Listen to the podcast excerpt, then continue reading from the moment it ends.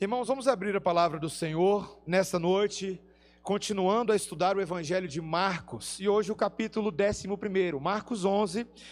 Os versículos que vamos estudar hoje são os versículos 12 a 26. Evangelho de Marcos, logo no início do Novo Testamento, capítulo 11, versículos 12 até o versículo 26. Semana passada, o reverendo Quaresma esteve nos lembrando ali daquela entrada triunfal de Jesus e o significado messiânico desse, dessa revelação da majestade de Cristo e de uma maneira completamente diferente das expectativas que os judeus, os religiosos possuíam naqueles dias.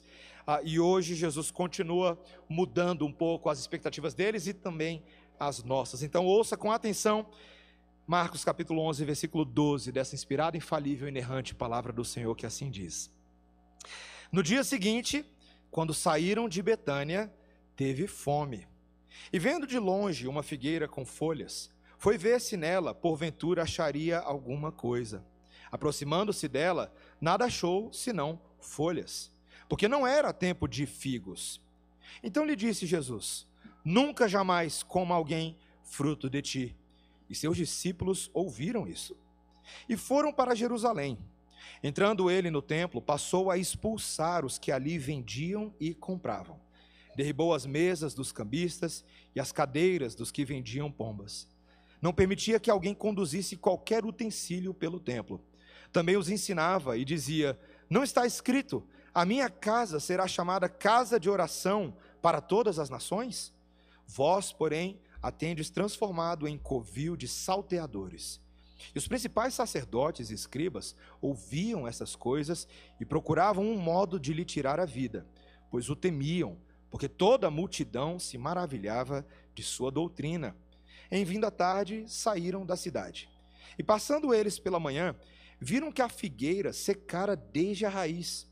Então Pedro, lembrando-se, falou: Mestre, eis que a figueira que amaldiçoaste secou. Ao que Jesus lhes disse: Tende fé em Deus. Porque em verdade vos afirmo que se alguém disser a este monte: Ergue-te e lança-te no mar, e não duvidar no seu coração, mas crer que se fará o que diz, assim será com ele. Por isso vos digo que tudo quanto em oração pedirdes, crede que recebestes, e será assim convosco. E quando estiverdes orando, se tendes alguma coisa contra alguém, perdoai para que vosso Pai Celestial vos perdoe as vossas ofensas.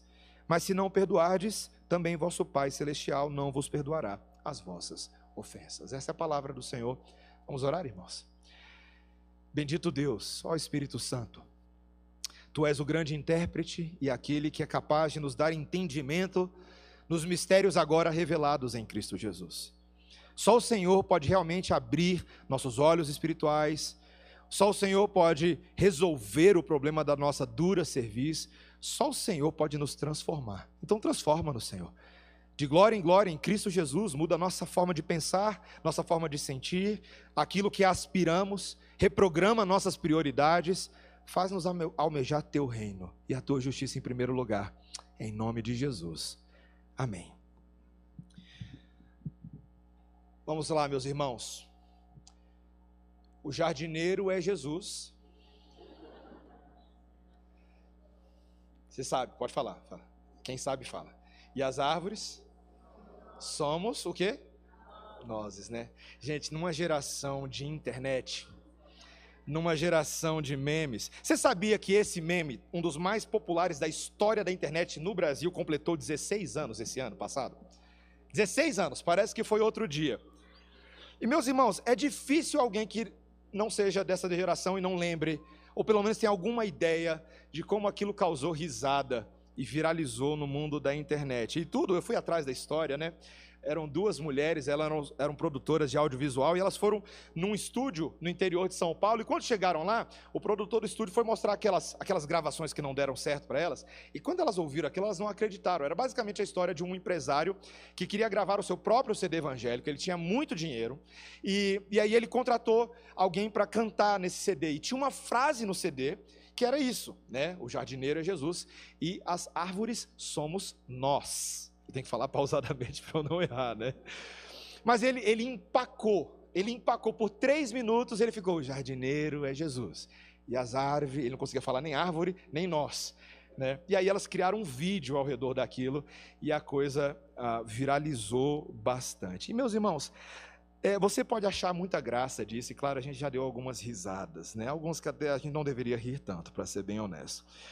Mas eu fico pasmo com a soberania de Deus, até em meio à comédia.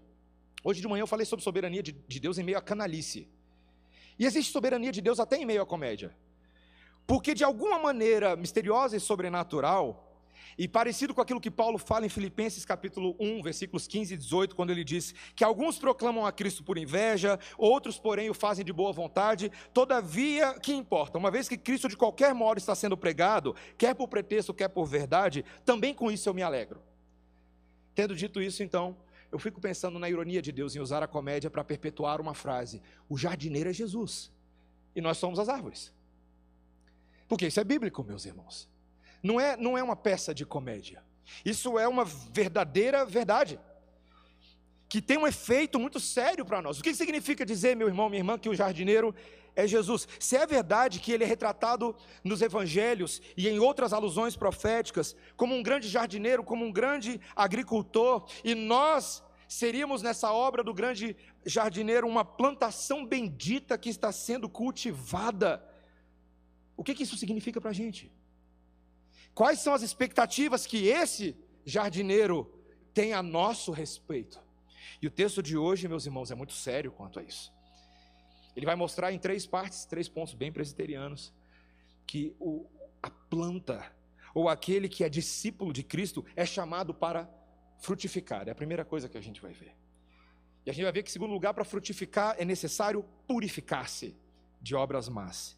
E em último lugar, que com fé e oração os obstáculos à verdadeira adoração podem ser removidos. Então vamos ver isso devagarzinho. Primeiro que o discípulo de Cristo é chamado para frutificar. Assim que a cena abre, ele diz no versículo 12, é um marco temporal de Marcos, que no dia seguinte, quando saíram de Betânia, Jesus então teve fome. O Deus eterno era ser humano também e tinha fome. E esse versículo é fantástico porque, apesar de ser pequeno, ele nos lembra da humanidade de Cristo, ele nos lembra que Cristo era verdadeiro homem. E, e, o que é interessante é que a história que vai acontecer agora, nos pega meio de surpresa, a gente fica meio sem entender. Porque Jesus parece que deu uma surtada. Ele diz que o texto que ele viu de longe uma figueira com folhas e foi ver nela se porventura acharia alguma coisa. E o texto deixa bem claro que era uma figueira e não estava na estação dos figos. Não era época de colher figos.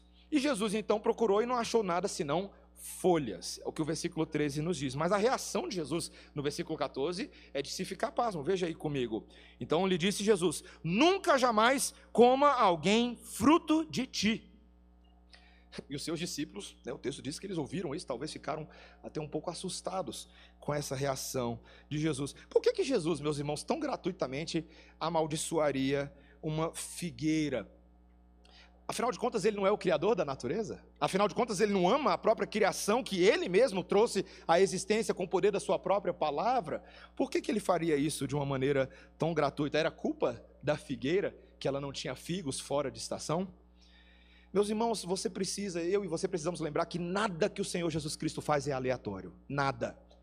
O Senhor Jesus Cristo sempre está recuperando algum ensino de uma fé que não está começando em Jesus, mas ela vem desde os tempos antigos, desde os profetas, e os profetas falaram muito de figueira e falaram muito de figo. Jesus vai usar as três cenas que vão acontecer agora, tá? A da figueira, a do templo e a da figueira amaldiçoada e seca, para nos ensinar a análise do que ele fazia das pessoas, da religião naquele momento. O Senhor Jesus Cristo, muito em breve, entraria num templo e ensinaria sobre a situação infrutífera espiritual dos judeus que ali cultuavam. De que aquele templo, aquele templo era um templo infrutífero. A gente vai ver isso já já. Mas o Senhor Jesus Cristo quer usar uma ilustração visual, então ele recupera a ideia da figueira que Jeremias falou bastante sobre isso, tanto Jeremias quanto Isaías. Jeremias, meus irmãos, ah, alguns capítulos em Jeremias, a ideia da figueira e dos figos aparece. Por exemplo, lá no capítulo 24, versículos 1 a 10 de Jeremias, você não precisa abrir lá. Mas ali a gente tem uma situação muito interessante. Ah, o registro é que logo depois de Nabucodonosor ter levado os exilados para a Babilônia, os cativos, então o Senhor mostrou a Jeremias uma visão profética: dois cestos de figos diante do templo. E num, ele pergunta, Jeremias, o que, que você está vendo? Bom, num, do, num dos cestos tem figos da melhor qualidade, os mais excelentes. E no outro, figos podres, figos nojentos, imprestáveis para o consumo.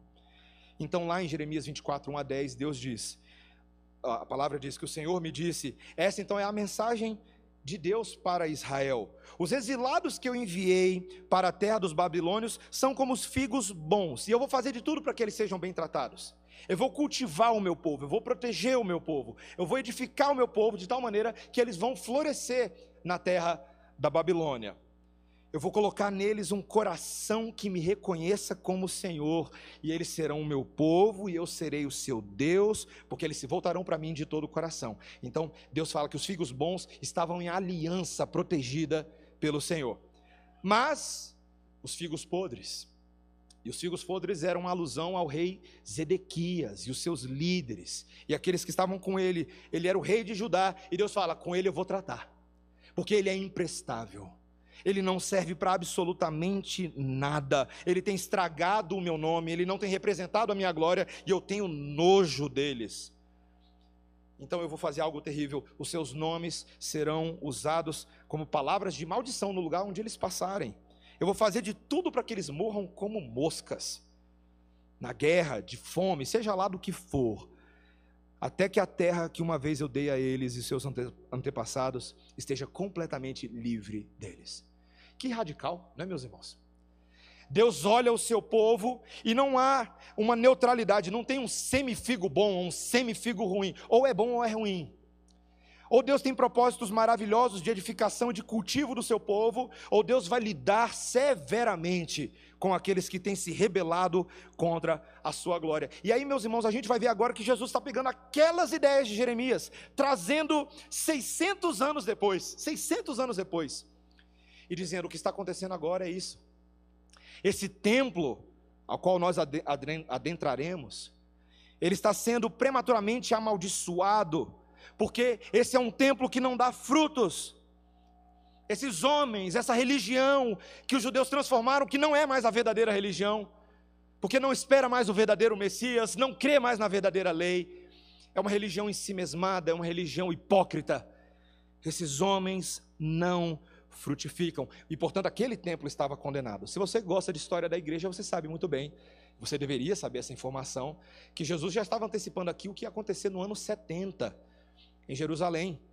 Jerusalém seria invadida, seria saqueada e o templo, aquele templo, seria queimado e destruído por um homem chamado Tito que naquele período ele era apenas um general e depois se tornaria o imperador Tito. Quando eu tive a oportunidade de, de visitar Roma em 2018, eu vi aquele arco de Tito, né? Quando você vê, você acha ele bonito, aí de repente você lembra o que, que ele significa, né? Você lembra que aquela celebração foi a celebração do triunfo temporário dos inimigos de Deus sobre o povo de Deus. Meus irmãos, o que, que Jesus está começando a ensinar para os discípulos com essa figueira? Pastor, tá bom, estou entendendo tudo ou não estou entendendo nada. O que, que isso significa? Que discípulo que é discípulo é chamado para produzir frutos de piedade.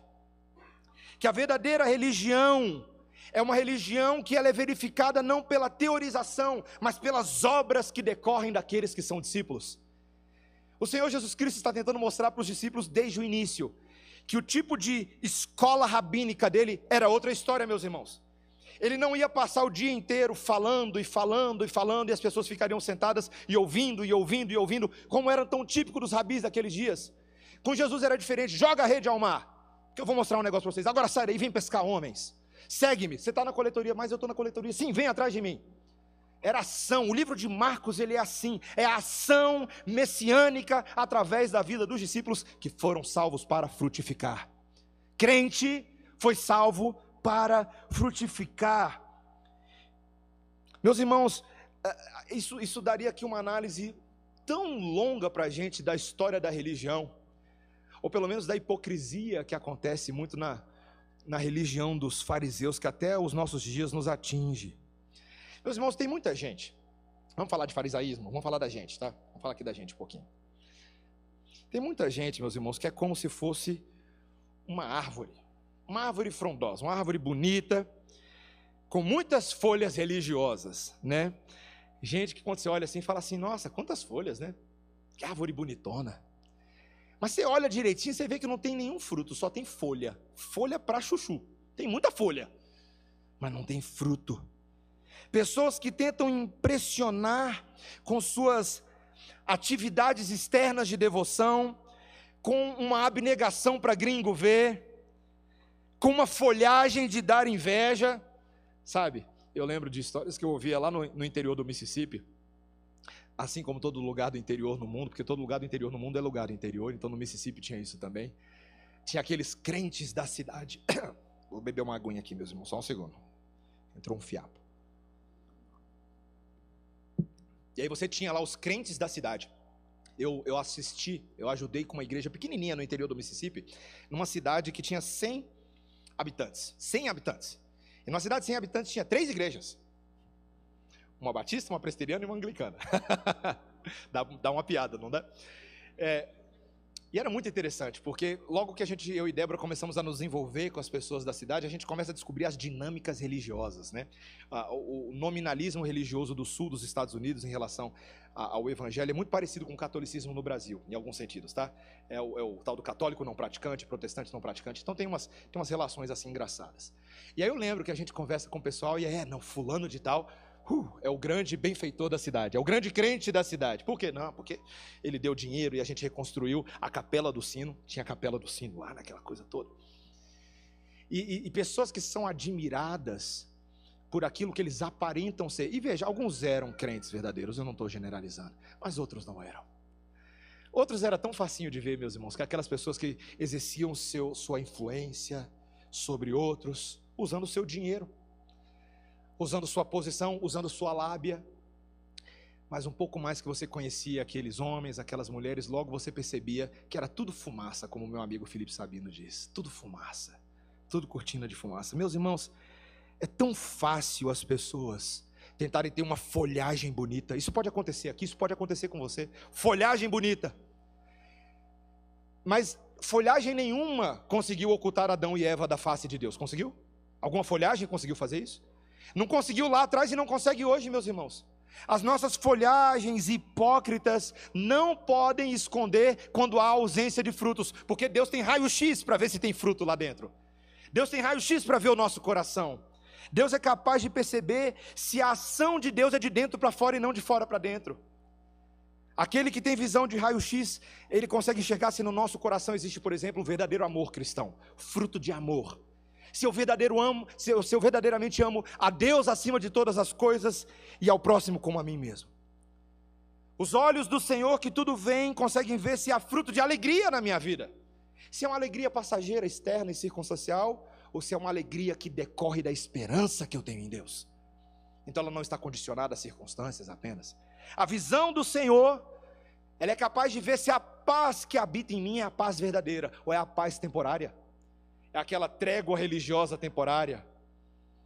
Ou é a paz de quem foi reconciliado com Deus? Como nós vimos no Catecismo de Heidelberg, de quem foi refeito segundo a justiça de Cristo. Meus irmãos, Deus tem interesse em saber se a gente tem fruto de verdade. Sabe por quê? Porque o Espírito Santo de Deus, aqui pelo, por Jesus, já está fazendo um discurso bem escatológico e bem duro. Haverá um tempo de separação de frutos. Deus vai revelar à tona todas as obras dos homens no dia do juízo, e ele já está antecipando que ninguém vai ficar incólume e invisível diante da visão do Senhor. No dia do juízo, as nossas obras serão expostas. Aqueles que forem confirmados na piedade receberão o galadão da justiça, e aqueles que forem apenas fumaça e folhagem bonita serão amaldiçoados e secos. É o que Jesus está falando.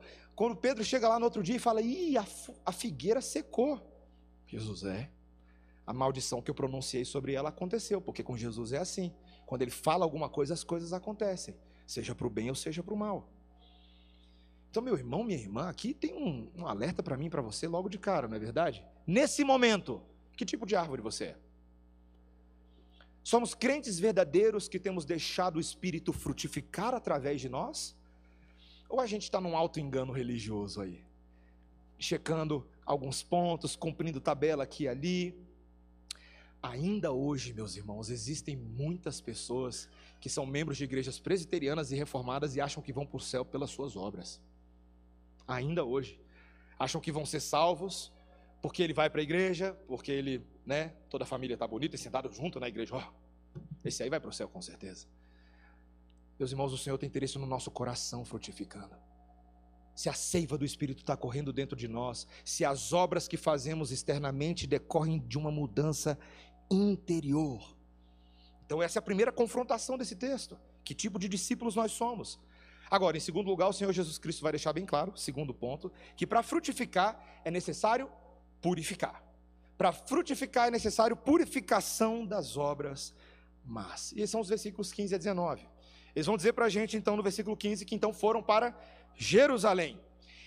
E essa história, veja, meus irmãos, ela é, é, conhecida, mas eu preciso apenas fazer um comentário exegético aqui, porque há uma confusão sobre em qual momento aconteceu a purificação do templo. João 2, 12 a 22 descreve uma purificação de templo no início do ministério de Jesus, enquanto os outros três evangelhos sinóticos reportam uma acontecendo no final. E isso tem gerado um debate quanto à confiabilidade das escrituras para muitas pessoas. Tem outros detalhes aqui nesse texto, mas esse é um dos que mais chama a atenção.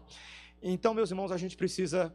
Ah, acordar que a maioria dos, eu não vou gastar tempo com isso, mas a maioria dos comentaristas, eles, eles entram num comum acordo que pela, a, pela linguagem cronológica dos evangelhos e pela forma teológica do texto de João, realmente parece que Jesus fez duas limpezas de templo, tá? Uma mais no início do seu ministério e outra um pouquinho mais para o final. E não é tão difícil de ver isso, tá? As informações que os evangelhos nos dão, uh, nos dão uma clareza de que houve dois momentos com características uh, distintas, tá? Então é só para fazer esse comentário para você não ficar aí uh, muito confuso. Mas a verdade é que Jesus entra no templo aonde ele amava estar. Com 12 anos de idade, ele foi o filhinho que ficou para trás porque ficou no templo debatendo com os doutores. Lembra disso? Jesus era desses. O templo simbolizava o local de adoração e simbolizava a intimidade que ele tinha com seu próprio pai. Mas aqui Jesus está virado. Texto diz para a gente, meus irmãos, que esse templo, e aqui ah, o versículo 15, a linguagem do templo é uma descrição do que seria o pátio dos gentios, tá? Pátio dos gentios, que era a área mais externa do complexo de estruturas que circulavam o templo, que estavam ao redor do templo nos dias de Jesus. E esse pátio dos gentios era a única área onde os gentios eram permitidos entrar. Guarda essa informação, guarda aí, tá? Mas, meus irmãos, o texto diz então que ali estavam cambistas, você viu aí cambista? Não era venda do ingresso do jogo do Palmeiras e Flamengo não, tá, meus irmãos? Esses cambistas eram homens que faziam troca da moeda, porque o templo ele tinha uma taxa que tinha que ser paga. E essa taxa do templo os judeus não aceitavam que fossem com a moeda que tinha a cara do imperador. Então eles tinham que fazer ali um, uma troca, eles tinham que chegar ali. Então o cambista fazia isso, que em princípio, em princípio, poderia ser algo aceitável. Mas a coisa aqui foi bem além disso, meus irmãos a coisa se corrompeu tanto, tanto, tanto. Negócios diversos começaram a ser feitos aqui, provavelmente negócios imobiliários, transações e negócios comerciais diversos, e a corrupção estava rolando solta. E Jesus falou: basta, não pode. E com todo o zelo da sua glória, ele entra e derruba tudo, meus irmãos. Para quem acha que Jesus é um manso, sereno e tranquilo, como se ele fosse um bobão, Jesus nunca teve nada de bobão, nunca. A ira santa de Deus era adequadamente representada nele. E ele derruba tudo. Ele não deixava nem o pessoal carregar o utensílio de um lado para o outro. É o que ele diz. E por que, meus irmãos? Jesus mesmo vai justificar suas ações citando os profetas. Ele vai citar aqui nessa, basicamente, Isaías 56, 7 e Jeremias 7, 11. Em Jeremias 7, 11, o profeta Jeremias disse que o problema dos templos naqueles dias era o mesmo também os ensinava e dizia: Não está escrito, a minha casa será chamada casa de oração para todas as nações, vós, porém, a tendes transformado em covil de salteadores. Assim como Jeremias condenou lá no passado os templos que viraram covis de salteadores, Cristo está falando, é o que está acontecendo agora. Meus irmãos, veja o Senhor Jesus Cristo aqui traz uma, uma informação que só aparece no relato de Marcos, não aparece nos outros evangelhos ele adiciona, veja, a minha casa será chamada casa de oração para todas as nações. Jesus está lembrando que esse templo deveria ser um local onde a pregação do evangelho alcançaria os gentios. Mas os gentios estavam sendo impedidos de adorar, porque no salão onde eles deveriam adorar, estava comércio rolando solto. Meus irmãos, vocês já imaginaram, imaginavam ou imaginariam se a gente chegasse aqui para cultuar um dia e de repente você entra na igreja e está um fuzuê aqui dentro. Dois, dois pombinhos, dois pombinhos, dois pombinhos. Passa, passa, passa, passa, olha lá, olha lá, lá, troca lá o dinheiro lá com ele lá no canto. E você fala assim: que bagunça é essa? Que fuzuê? Certamente você não poderia cultuar naquele espaço, naquele dia, não é verdade? E o Senhor Jesus Cristo leva isso muito a sério meus irmãos. Qualquer coisa que impedisse a adoração ao Deus verdadeiro deveria ser eliminada, porque o Messias tinha uma missão para com os gentios. Ele está incluindo os gentios aqui nesse texto.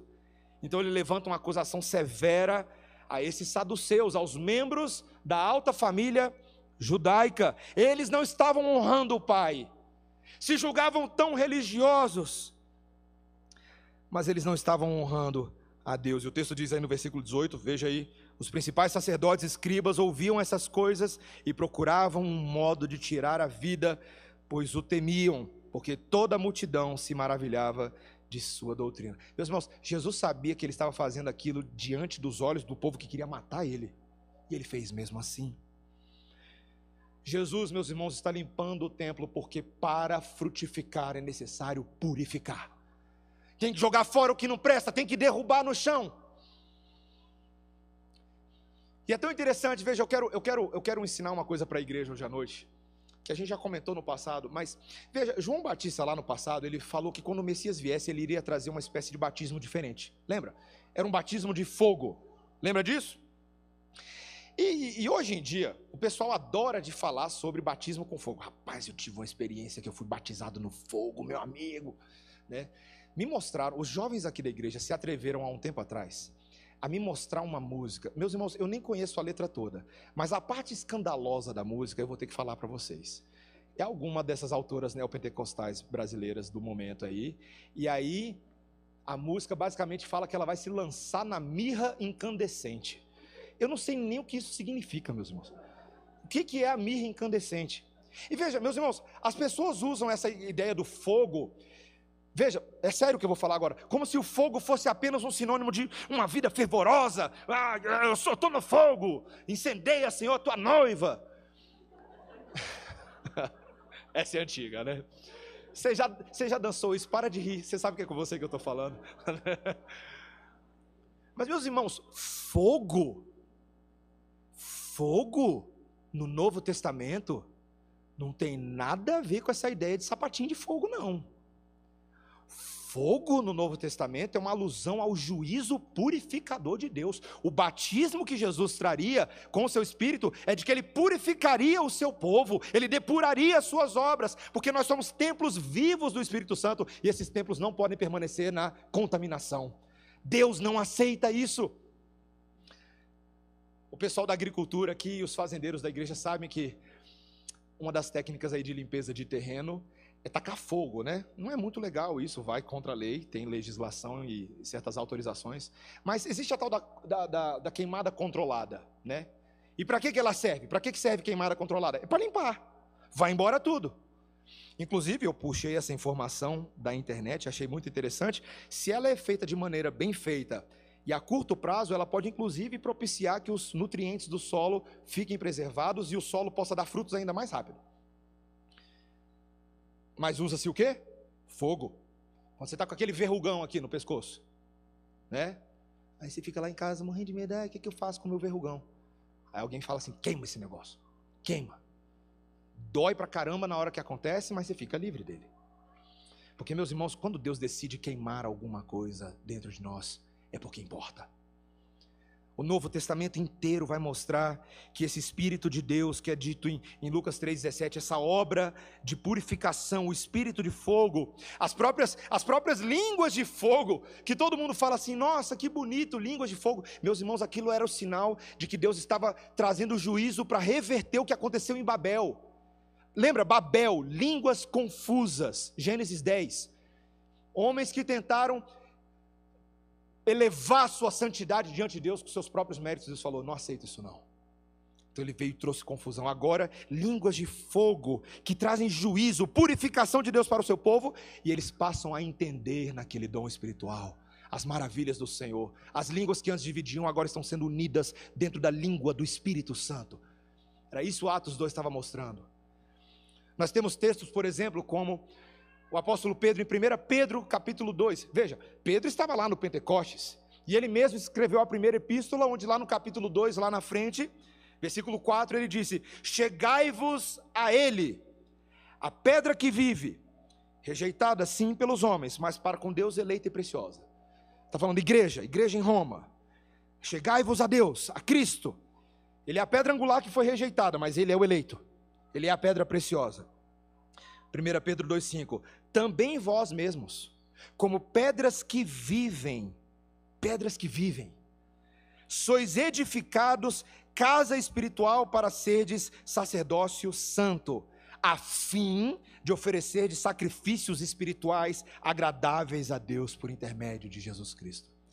Nós fomos salvos, somos pedras edificadas sobre a pedra angular, um edifício santo para oferecermos sacrifícios agradáveis a Deus. Meus irmãos, como é possível fazer isso sendo pecador? Sabe o que, Jesus vai fazer comigo e com você? Vai queimar a verruga do seu pecado. Ele vai nos depurar. Ele vai nos submeter a provações e situações complicadas. meu irmão, deixa eu fazer uma pergunta para você. Jesus santificou você aí em 2022? Porque na minha vida, meu colega, na minha vida, Posso nem falar muito, não, porque senão o olho enche de lágrima aqui.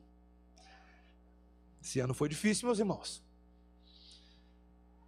E Deus me submeteu a situações novas, coisas que eu nunca tinha passado. Mas ele sabia muito bem o que ele estava fazendo. Ele estava tratando de, de, certos padrões de pensamento, tratando de certas expectativas. E eu sei, porque o autor de Hebreus garante lá no capítulo 12, que como Deus nos ama, ele vai nos disciplinar. Porque Deus nos ama, ele vai depurar. Meus irmãos, quando você estiver sendo tratado por Deus, Hebreus 12, não ache que você foi abandonado por Deus. Porque às vezes a gente tem essa interpretação errada, né? Estou sofrendo misérias, Deus nem existe, Ele esqueceu de mim. É o contrário. Quando Deus nos submete ao crivo da sua provação, quando Ele nos coloca em certos desertos, em situações de, de privação, em doenças físicas, enfermidades espirituais, é para que nesse momento a sua fé brilhe e se torne mais pura do que o ouro, e não o contrário. E meus irmãos, porque Deus nos ama, Ele vai nos queimar. Dá para ouvir um glória a Deus depois dessa? é ruim, mas é bom. Já tomou xarope, meu irmão? É ruim, né? Se Jesus foi tentar dar um remédio para Melissa, eu senti a dor dela. Ela não queria tomar de jeito nenhum. Ninguém gosta de remédio amargo. Mas ainda bem que o Espírito Santo tem força para abrir minha boca e falar: toma, miserável. Como é bom que Deus nos deu os remédios da sua purificação. E por que tudo isso? Por que está acontecendo tudo isso, meus irmãos? Por causa do final desse texto. Porque Deus está removendo os obstáculos à verdadeira adoração na nossa vida. Versículo 20, esse é o último ponto. Deus está removendo os obstáculos à verdadeira adoração. Versículo 20 diz: leia comigo, acompanhe a leitura. E passando eles pela manhã, viram que a figueira secara desde a raiz. Então Pedro, lembrando-se, falou: Mestre, eis que a figueira que amaldiçoaste secou. Meus irmãos, o evangelho de Marcos, de vez em quando, ele nos dá assim, umas notas, né, umas observações, que parecem que terminam de forma tão negativa. Né? Os discípulos ainda estavam tentando entender tudo aquilo. Jesus parece que surtou no outro dia.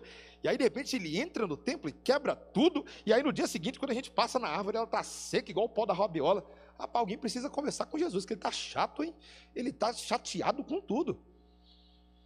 E, e vários momentos, meus irmãos, vários momentos, os discípulos não entenderam e ficaram desanimados ficaram decepcionados, ficaram frustrados nas suas expectativas, mas Jesus sempre pronto para mudar as expectativas deles. Versículos 22, veja aí, versículo 22. Ao que Jesus lhes disse, veja, leia aí comigo em voz alta.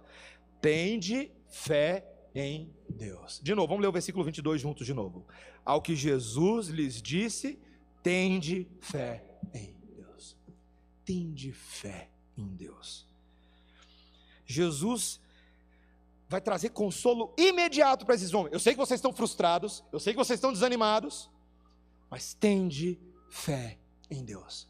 Eu, eu amo como Jesus redefine fé, a nossa forma de pensar a fé. Está tudo parecendo que está errado na sua ótica, confia na ótica de Deus. Olha para Deus.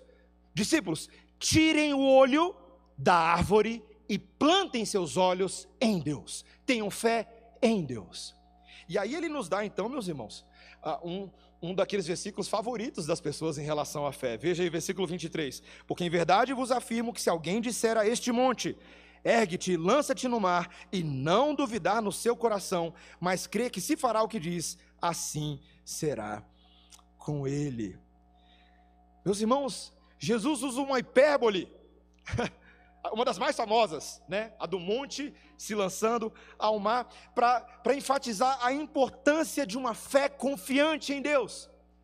Uma fé tão confiante no poder, na ação de Deus, na sua, no seu desejo de responder à oração dos seus filhos, uma fé pura como de uma criança, ele falou isso lá em Marcos capítulo 9, que, a, que crê em Deus não importa o que venha, e que é capaz de dizer para a montanha: pula no mar e a montanha pula. Meus irmãos, eu e vocês, a gente já viu esse texto sendo usado inúmeras vezes de um outro jeito, não é verdade? A gente, a gente sabe, né? Muitas pessoas olham para esse texto e enfatizam aquela, aquela fé miraculosa, sabe assim, eu tenho uma fé miraculosa e eu vou alcançar bênçãos impossíveis. E é uma fé tão grande, meu amigo, que eu vou virar para aquela montanha ali no Guará, ou no, em Goiânia, e vou falar assim: montanha. Imagina uma montanha em Goiânia, não tem mais imaginando na ilustração. Eu vou falar para montanha em Goiânia. Fala, montanha em Goiânia. Estou falando com você. Prepara-te. E a montanha põe a toquinha dela, né? Vai pro trampolim, pula na água. E assim eu vejo o invisível e eu ando sobre as águas e tudo acontece porque a minha fé é muito forte. E quando eu oro, meu amigo, sai de perto que eu causo um terremoto. Meus irmãos, veja, é essa a lição que o Senhor Jesus Cristo está tentando nos dar. Porque veja, eu sei que você sabe que Deus tem poder para qualquer coisa, não é verdade? Deus tem. Isso não deveria nem ser passível de discussão entre nós. Deus quer curar um câncer, ele cura um câncer. OK? Deus ele quer renovar um emprego, ele renova um emprego. Deus quer fazer uma promoção, Deus quer mudar você de cidade, quer te dar um carro novo. Ele, a gente sabe, a gente conhece o nosso Deus. Então ninguém deveria nem questionar isso. Mas não parece ser isso que Jesus está falando aqui. Sabe por quê? Porque o contexto é sobre verdadeira adoração. O contexto em que Jesus está ensinando todas essas coisas não é reduzido a bênçãos materiais ou o egoísmo do meu coração que quer mover as minhas montanhas. Mas Jesus está falando sobre verdadeira adoração, sobre templos verdadeiros. Opa, esse é o microfone temporário, meus irmãos. O outro vai voltar em breve. Orem. Verdadeira adoração, meus irmãos, é o centro da verdadeira religião. Deus quer uma adoração que seja uma resposta ao caráter e à natureza de quem Deus é. Veja, eu vou repetir isso para você. Deus quer uma adoração, uma fé que seja uma resposta ao caráter e à natureza de quem Deus é. Ele não quer uma fé desconectada da adoração que está alinhada com Deus. Quando eu entendo como Deus pensa, eu oro segundo Deus entenda. Quando eu entendo o que é importante para Deus, minha fé se apega ao que é importante para Deus. Então, meus irmãos, verdadeira adoração deve ser o centro dessa fé. E, portanto, quem dessa forma orar, vai remover todas as montanhas e obstáculos à verdadeira adoração. É isso que essa analogia significa. Esse, essa é a montanha. A grande montanha é quais são as quais são os everestes que nos impedem de adorar a Deus verdadeiramente. Jesus está falando: ore, porque Deus é capaz de, de remover essas coisas. Deus é capaz de aproximar você dele, o mais impuro, o mais inadequado, aquele que não tem os melhores recursos, as melhores circunstâncias. Deus é capaz de fazer qualquer coisa para que nós o adoremos desimpedidamente. Esse é o grande ponto. Essa é a grande lição. E é por isso, meus irmãos, que por isso, é por isso que a teologia da oração pode ser entendida dessa forma. Que oração é essa que é capaz de orar e grandes coisas acontecerem? É a oração que está alinhada com a mente de Deus. É a oração que está alinhada com o coração do Senhor, que entende a palavra de Deus, que reconhece quem Deus é e o que Ele deseja fazer nesse mundo. Quando eu oro dessa forma, agora sim a gente está falando de coisas impressionantes que Deus pode fazer. Você concorda comigo, como eu falei hoje de manhã, que se Deus converteu um cabra chamado Jacó, porque essa é uma montanha, certo? Aquele duro, safado, mentiroso, enganador e manipulador Jacó se tornou pai das doze tribos. O Osama Bin Laden da Grécia, Saulo de Tarso, esse era ruim, ruim. Consentiu com a morte de Estevão, as vestes foram lançadas aos pés dele, ele recebia cartas do sinédrio e da liderança, e ele ia pessoalmente nas cidades para prender e matar era uma baita de uma montanha. E Deus faz o quê? Chá, luz, Saulo, Saulo, por que me persegues? Quem és tu, Senhor? Eu sou o Cristo a quem tu persegues. O que você acha que você está fazendo? Você já imaginou, já falei isso aqui várias vezes nesse púlpito. Se eu virasse para vocês hoje e falasse, meus irmãos, hoje eu não vou pregar, porque nós temos um pregador especial, estou muito feliz, gostaria de chamar ele à frente. Vem aqui, reverendo Osama Bin Laden. Que, como é que você faria qual seria a sua reação se isso verdadeiramente acontecesse, depois do 11 de setembro? Se aquele que antes era contra nós, agora fosse por nós e viesse aqui graça, paz do Senhor, meus irmãos, vamos abrir a palavra do Senhor. Osama Bin Laden, o que, que você faria? Você saía correndo? Você imagina como foi a reação das igrejas na Judéia, das igrejas gregas, quando eles ouviram que aquele que antes era contra nós, agora prega o nosso Cristo? Deus tem poder para mudar montanhas. Esse é Deus.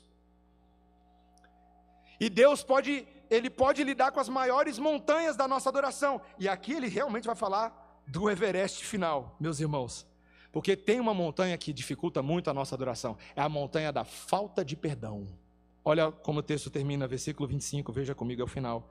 E quando estiverdes orando, se tendes alguma coisa contra alguém, perdoai, para que vosso Pai celestial vos perdoe as vossas ofensas. Meus irmãos, se tem uma coisa que pode atrapalhar totalmente a adoração de um crente, é não viver a realidade do perdão. Sabe por quê, meus irmãos? O crente que não perdoa faz de Deus mentiroso, primeiro lugar. Ouve aí e anota se quiser. Quem não perdoa faz de Deus mentiroso. Sabe por quê? Porque é impossível você dizer que você tem um relacionamento perfeito de adoração com Deus translúcido, maravilhoso. Eu adoro, Deus me entende, eu falo com Ele, Ele me dá bom dia. Você achar que você é íntimo de Deus, aquele que te perdoou os pecados para que você tenha intimidade com Ele, e você viver exatamente o oposto com a pessoa do lado. Dizer que ama a Deus que você não vê e odiar o irmão que você vê. Não tem como ter adoração, é impossível. E Deus está falando, vocês são mentirosos porque vocês estão dizendo que é possível gozar da graça do meu perdão e não pegar esse mesmo perdão e perdoar outra pessoa. Mas fiquem tranquilos, porque eu estou dando um caminho para vocês. Se vocês orarem por perdão e vocês ministrarem perdão, Deus pega essa montanha e remove. Eu falei para mim mesmo que eu não vou fazer e eu não vou fazer, porque eu não tenho emocional para compartilhar com vocês uma história da minha vida. Eu poderia compartilhar sem muitos detalhes, mas eu não vou fazer. Mas, meus irmãos, eu na minha vida, eu experimentei, eu, Mateuzinho, esse que está falando aqui com vocês, um efeito do perdão de Deus para cancelar uma raiz de amargura que foi plantada no meu coração alguns anos atrás. Que se eu não crisse Deus antes, eu passaria a crer naquele momento. Esse nunca foi o Mateus, eu nunca, nunca foi uma característica nem da minha personalidade. Meus pais me conhecem, meu irmão, minha esposa. Eu não sou de ficar guardando rancor, não tem esse negócio, nunca tive. É, eu sei que é graça apenas do Senhor. Mas teve uma situação que aconteceu alguns anos atrás, meus irmãos. Esse negócio. Eu já era pastor dessa igreja aqui, tá bom? Então, só para dar essa dica para vocês. Meus irmãos, o negócio foi tão feio, tão feio, que no domingo em questão que eu precisava tentar resolver o negócio e eu não conseguia, eu não sei nem como é que eu vim pregar. Eu devia ter comunicado ao conselho naquele dia que eu não ia pregar, porque não tinha condições. Não tinha condições. Uma situação que foi feita indiretamente a mim, nem foi diretamente, mas foi indiretamente, mas aquilo. Eu queria matar o Abel vivo. E foi muito difícil, foi muito difícil para mim. E eu lembro, meus irmãos, que eu, eu, eu, passei algumas semanas sem saber o que fazer contra aquilo, porque não tinha sido eu que tinha causado a coisa, tinha sido o outro. E o outro não queria reconhecer. E eu não queria nem um pouco baixar do meu pedestal para ir lá e tentar resolver a situação. Eu não ia fazer isso de jeito nenhum, e eu já era pastor, meus irmãos. Então pronto, falei. Meus irmãos, que situação. E aí, graças a Deus, na multidão dos conselheiros, a sabedoria. E uma pessoa em especial foi instrumento do Senhor. E ele falou assim: Ué, Mateus, você não está querendo fazer o que a Bíblia manda fazer? Eu falei: É, não quero. Não quero. Não, não, não vou. Mas você sabe como fazer, mas eu não vou. Gente, eu cheguei na casa do bendito conselheiro, 9 horas da manhã. Eu fui sair 3 horas da tarde para ele tentar me convencer a fazer. Eu falei, mas não vou, eu não vou, eu não vou. Não quero. Mas, meus irmãos, aquilo estava me destruindo. Quando eu chegava em casa, eu chorava e chorava. E Débora um dia botou, ela viu eu preparando o sermão, botou a mão no meu ombro e falou: Você vai ter que resolver esse negócio. Eu falei: Eu sei, mas eu não quero. Não queria, meus irmãos. Não queria perdoar de jeito nenhum. Mas a gente decidiu orar sobre aquele assunto. Eu, o conselheiro em questão, eu, a Débora, a gente orou. E Deus mexeu no meu coração. Tinha um Everest de 8.800 metros de altura no meu coração. E o Espírito Santo de Deus pula ao mar. E ele pulou ao mar. E meu coração se abriu e eu fui aquela pessoa. E o fato de que eu fui aquela pessoa quebrou as pernas dela à metade, porque ela nunca esperava que eu fosse fazer isso. Ela sabia o que ela tinha feito. E nós nos reconciliamos, meus irmãos. Então eu experimentei na minha vida, na vera, o que Jesus tem poder para fazer. Mandar o Everest lançar no mar é fichinha, isso é mole. Mas remover os grilhões das trevas e substituir pela luz de Cristo, só Ele pode fazer. E meus irmãos, sabe o que é maravilhoso? Ele pode fazer. Ele pode fazer. Deus pode fazer isso.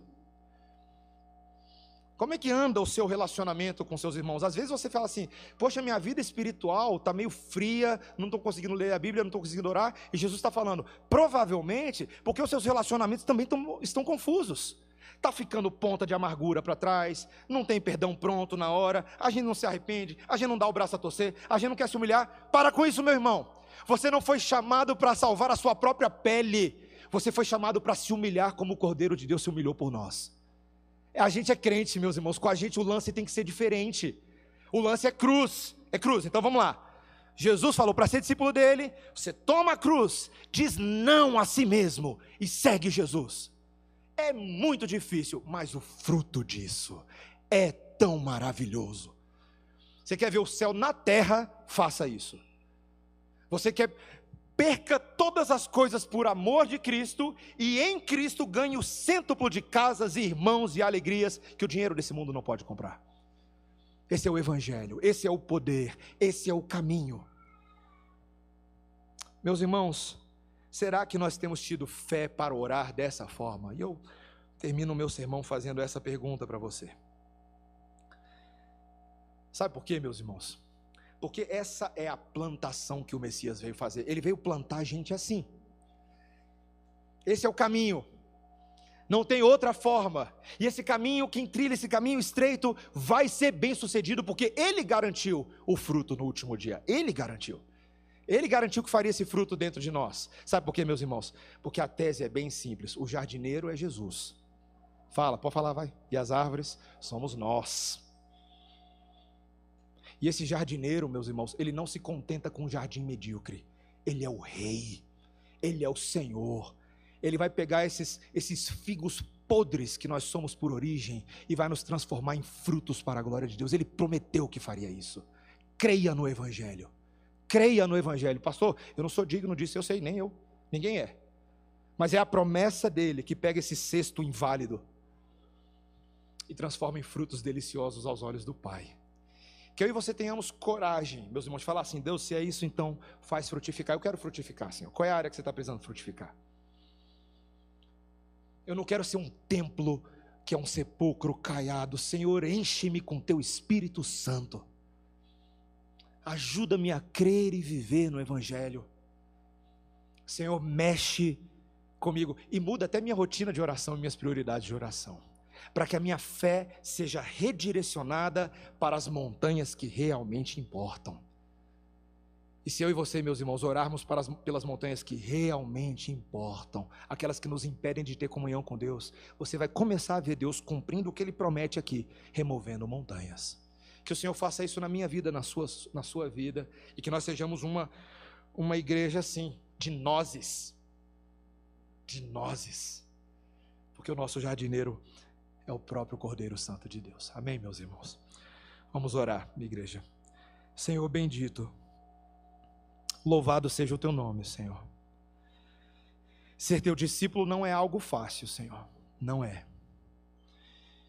O caminho é bem estreito e para caber nele tem que arrancar as partes inválidas. É uma purificação por fogo em que os nossos pecados enverrugados estão sendo queimados, porque o Senhor está sim santificando uma igreja para si, um edifício vivo, fundamentado na pedra angular e na doutrina dos apóstolos e dos profetas. Somos nós, Senhor. É a gente, é a igreja.